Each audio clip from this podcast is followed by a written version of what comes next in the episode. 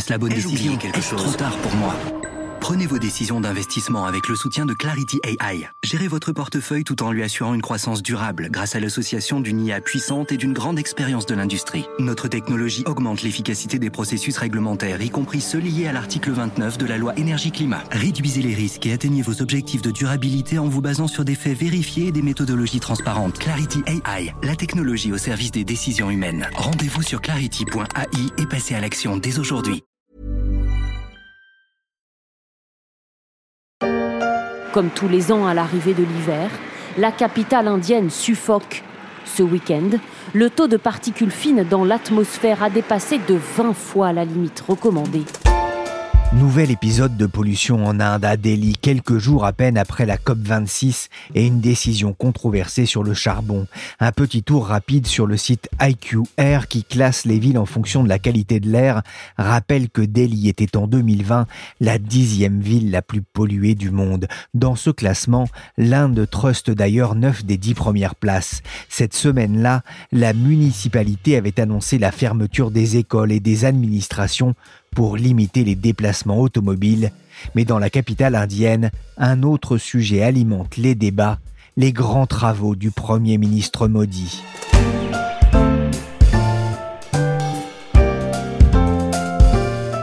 Je suis Pierrick Fay, vous écoutez La Story, le podcast des échos. Chaque jour, la rédaction du journal se mobilise pour analyser et décrypter un sujet de l'actualité économique, financière et sociale. Aujourd'hui, je vous propose de découvrir comment Narendra Modi veut redessiner au forceps le visage de la capitale indienne. In Delhi right now. Jam-packed roads, full of traffic. We're leaving you with these pictures. I didn't ever think I'd leave you with these pictures on a happy note, but that's what COVID 19 has done to us. Enjoy traffic jam in Delhi. Enjoy Traffic Jam in Daily se moque le présentateur de la télé indienne en anglais. La joie des embouteillages en mai 2020, en pleine pandémie de Covid, malgré la mise en place d'un confinement. La circulation, le cauchemar des automobilistes de bien des grandes capitales. Et New Delhi n'est pas en reste. Elle fait partie aussi des villes les plus embouteillées du monde. Et depuis quelques mois, la situation s'est même envenimée. Le cœur de New Delhi est en plein travaux, un ravalement en profondeur de son centre politique. À la manœuvre, le Premier ministre indien Narendra Modi a entrepris de réaménager la capitale, un peu trop pour ses opposants qui dénoncent la mégalomanie du projet.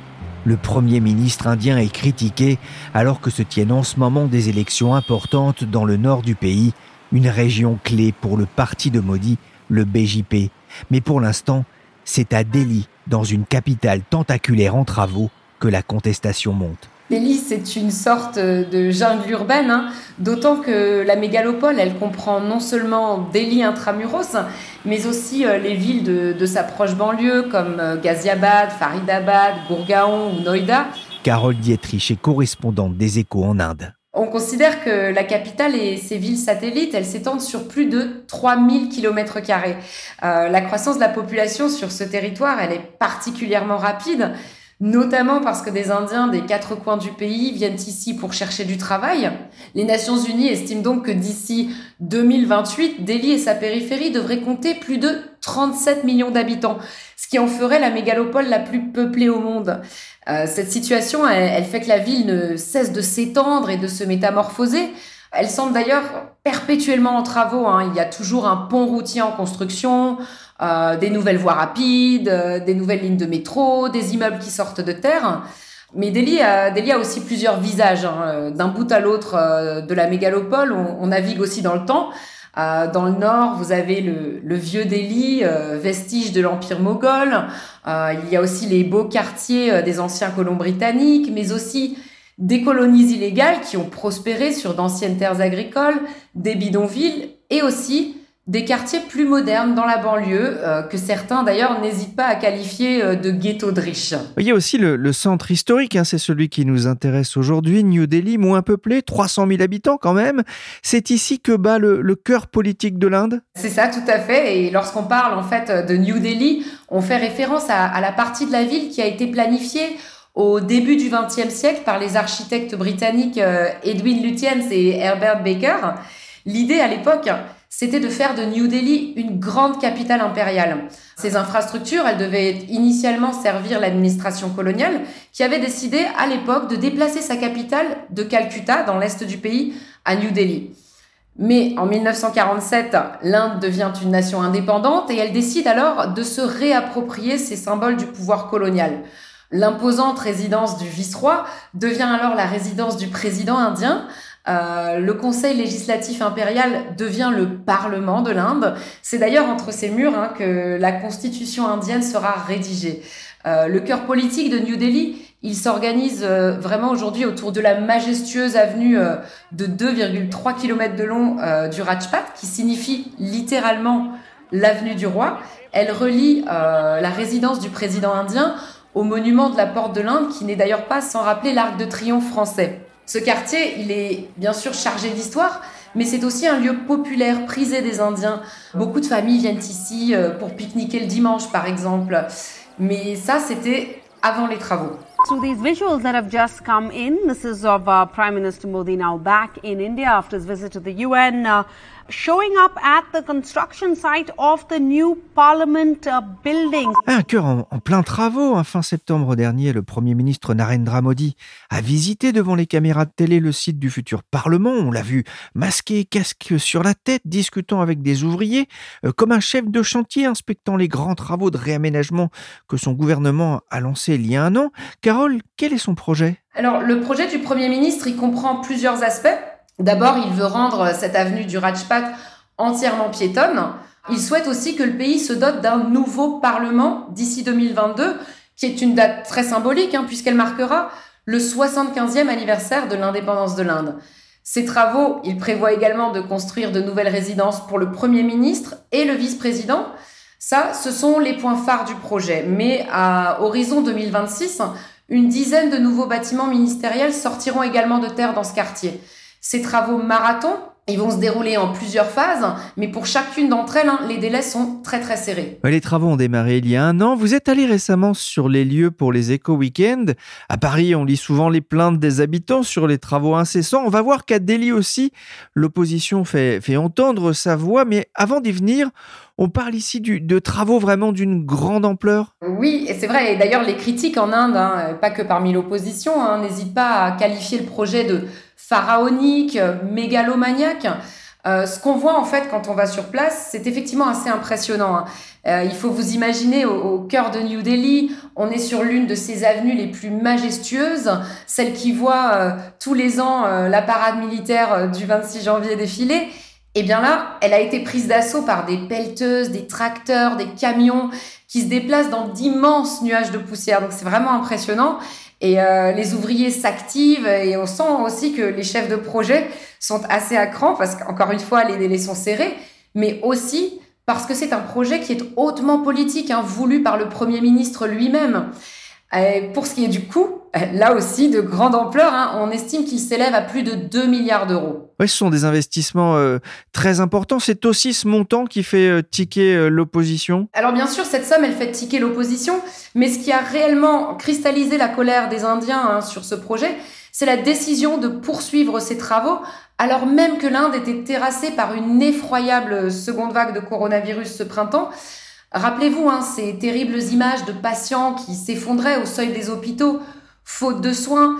Eh bien, au même moment, le gouvernement indien décidait de classer le chantier comme un service essentiel. Les travaux se sont donc poursuivis alors que dans la capitale indienne se jouait un véritable drame. Cette décision, elle a vraiment eu du mal à passer auprès des Indiens. L'opposition s'est évidemment saisie du sujet, mais le malaise s'étendait bien au-delà de la classe politique. La réaction du gouvernement, hein, n'a fait qu'envenimer la situation. Les dirigeants sont restés sourds et pire, ils ont même décidé dans la foulée d'interdire toute photo et toute vidéo sur le site du chantier. Cet épisode, bien évidemment, il a fait énormément de mal à ce projet de réaménagement et aujourd'hui encore, Bimal Patel, qui est l'architecte du projet, tente de rectifier le tir. In the case of Paris, the big transformation happened with Haussmann. They built the sewers, they laid the streets, a similar sort of transformation happened in London, 19th century, and they transformed an old medieval and a city messed up by industrialization. They transformed it into a modern building metros, building all sorts of things. Now, all of India's cities are going to have to be gradually transformed. And we are going to have to do for our cities what European cities did On entend justement Bimal Patel, le responsable du bureau d'architecte HCP Design, en charge des travaux. Il compare le réaménagement aux travaux réalisés à Paris sous Haussmann et au réaménagement effectué à Londres. Vous l'avez enregistré sous une pluie battante, un seul bruit de fond qu'on entend derrière. La pluie est aussi forte que les critiques.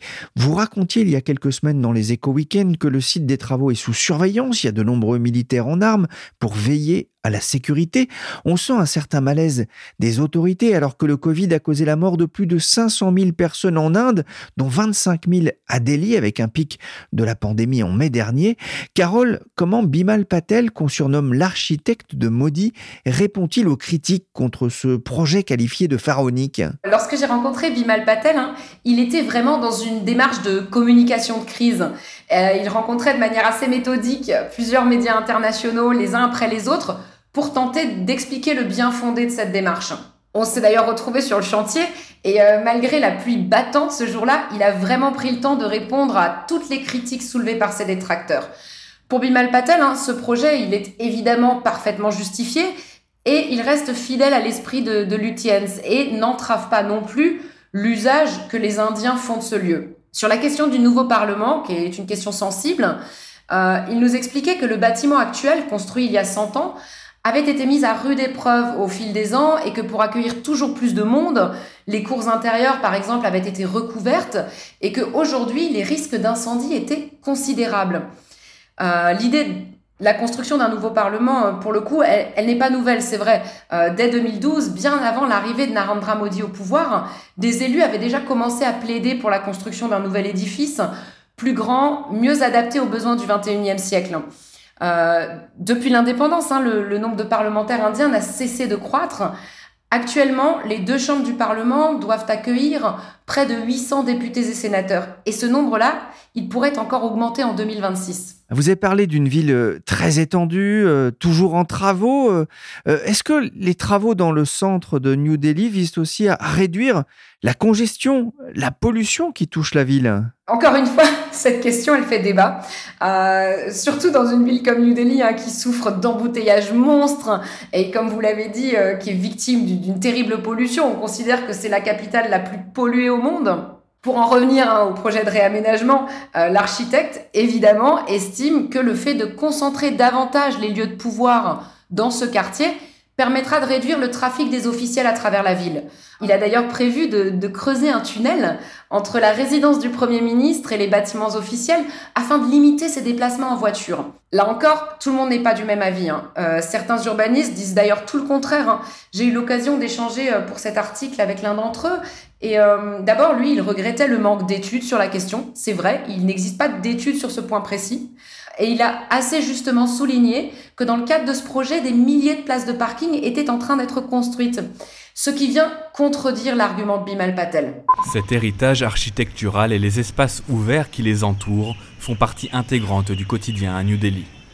Mais l'un de ces lieux les plus emblématiques, prisés par les locaux et les touristes, est maintenant menacé.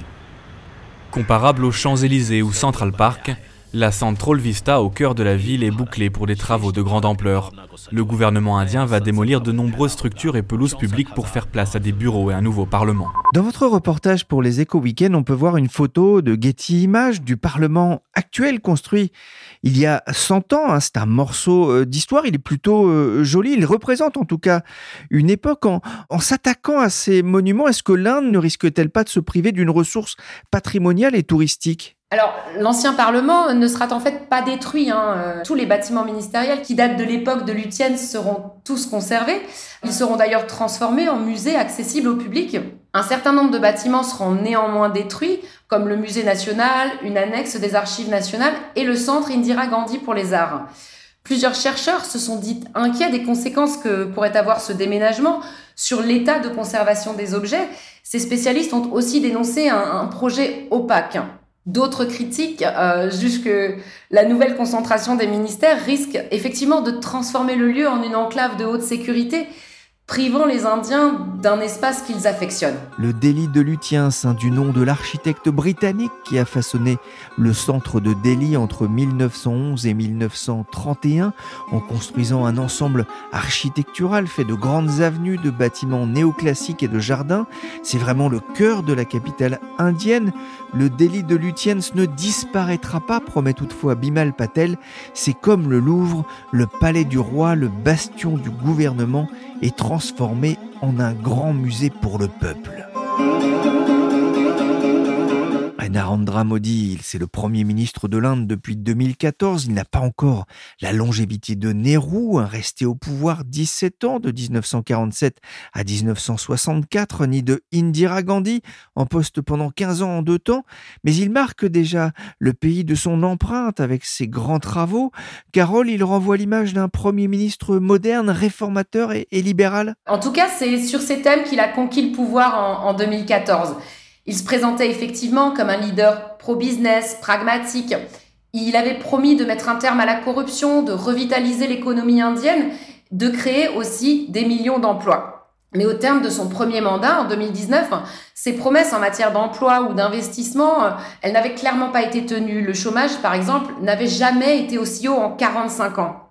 Alors malgré ses échecs sur le plan économique, Modi a remporté une victoire écrasante lors de ses élections de 2019, mais il avait fait campagne sur les questions de sécurité. Depuis son premier mandat, en fait, son image a quelque peu changé. En 2019, par exemple, Time Magazine le plaçait en couverture titrant Modi le diviseur en chef, notamment en raison du sort réservé aux minorités et particulièrement aux musulmans en Inde depuis l'arrivée au pouvoir des nationalistes hindous. L'Inde est donc aujourd'hui très polarisée et depuis le début du deuxième mandat des nationalistes hindous, cette tendance, elle s'accentue.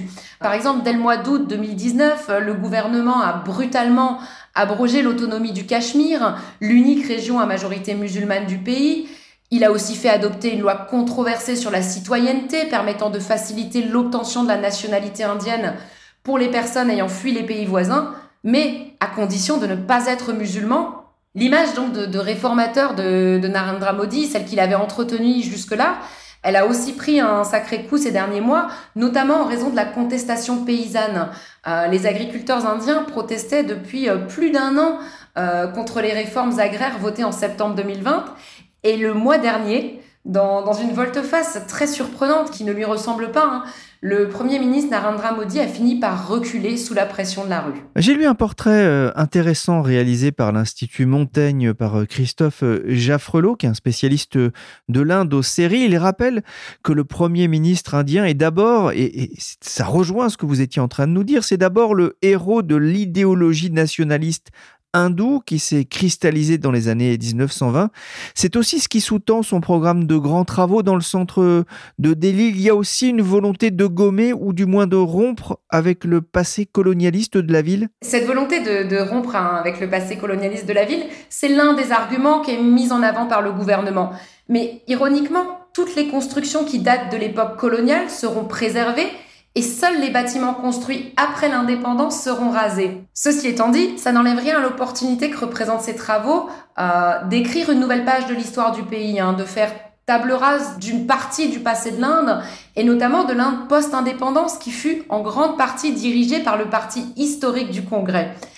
Euh, par exemple, l'urbaniste euh, Krishna Menon, que j'ai interviewé pour cet article, me disait que c'était une façon pour Modi de dire que l'histoire commençait réellement maintenant, que la démocratie commençait maintenant avec lui, avec les nationalistes hindous.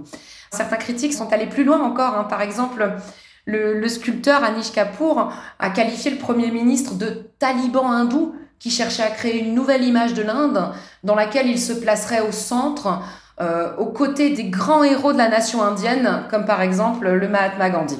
Les travaux vont coûter 2 milliards d'euros. Ils devraient durer encore plusieurs mois pour former le nouveau corridor du pouvoir indien avec son nouveau parlement, la résidence du Premier ministre et de nombreux immeubles gouvernementaux, avec aussi l'objectif d'en faire un centre touristique de classe mondiale. Pendant ce temps, de nombreux habitants de la ville s'inquiètent de l'état de délabrement des ruelles du vieux Delhi et des nombreux vestiges historiques on en compte plus de 2000, des habitants qui se disent oubliés des grands projets urbains.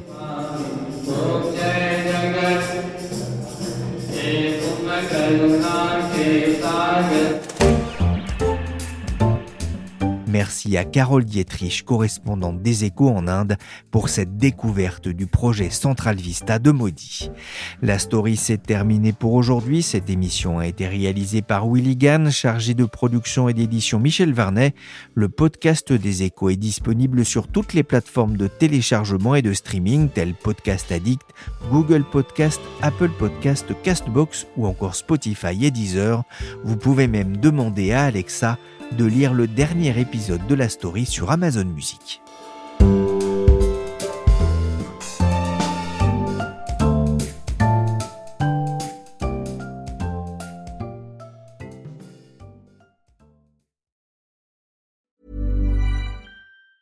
Hi, I'm Daniel, founder of Pretty Litter. Did you know cats tend to hide symptoms of sickness and pain? I learned this the hard way after losing my cat, Gingy. So I created Pretty Litter, a health monitoring litter that helps detect early signs of illness by changing colors, saving you money and potentially your cat's life. Pretty Litter is veterinarian developed, and it's the easiest way to keep tabs on your fur baby's health right at home. Go to prettylitter.com and use code ACAST for 20% off your first order and a free cat toy. Terms and conditions apply. See site for details. Hey, it's Paige DeSorbo from Giggly Squad. High quality fashion without the price tag? Say hello to Quince.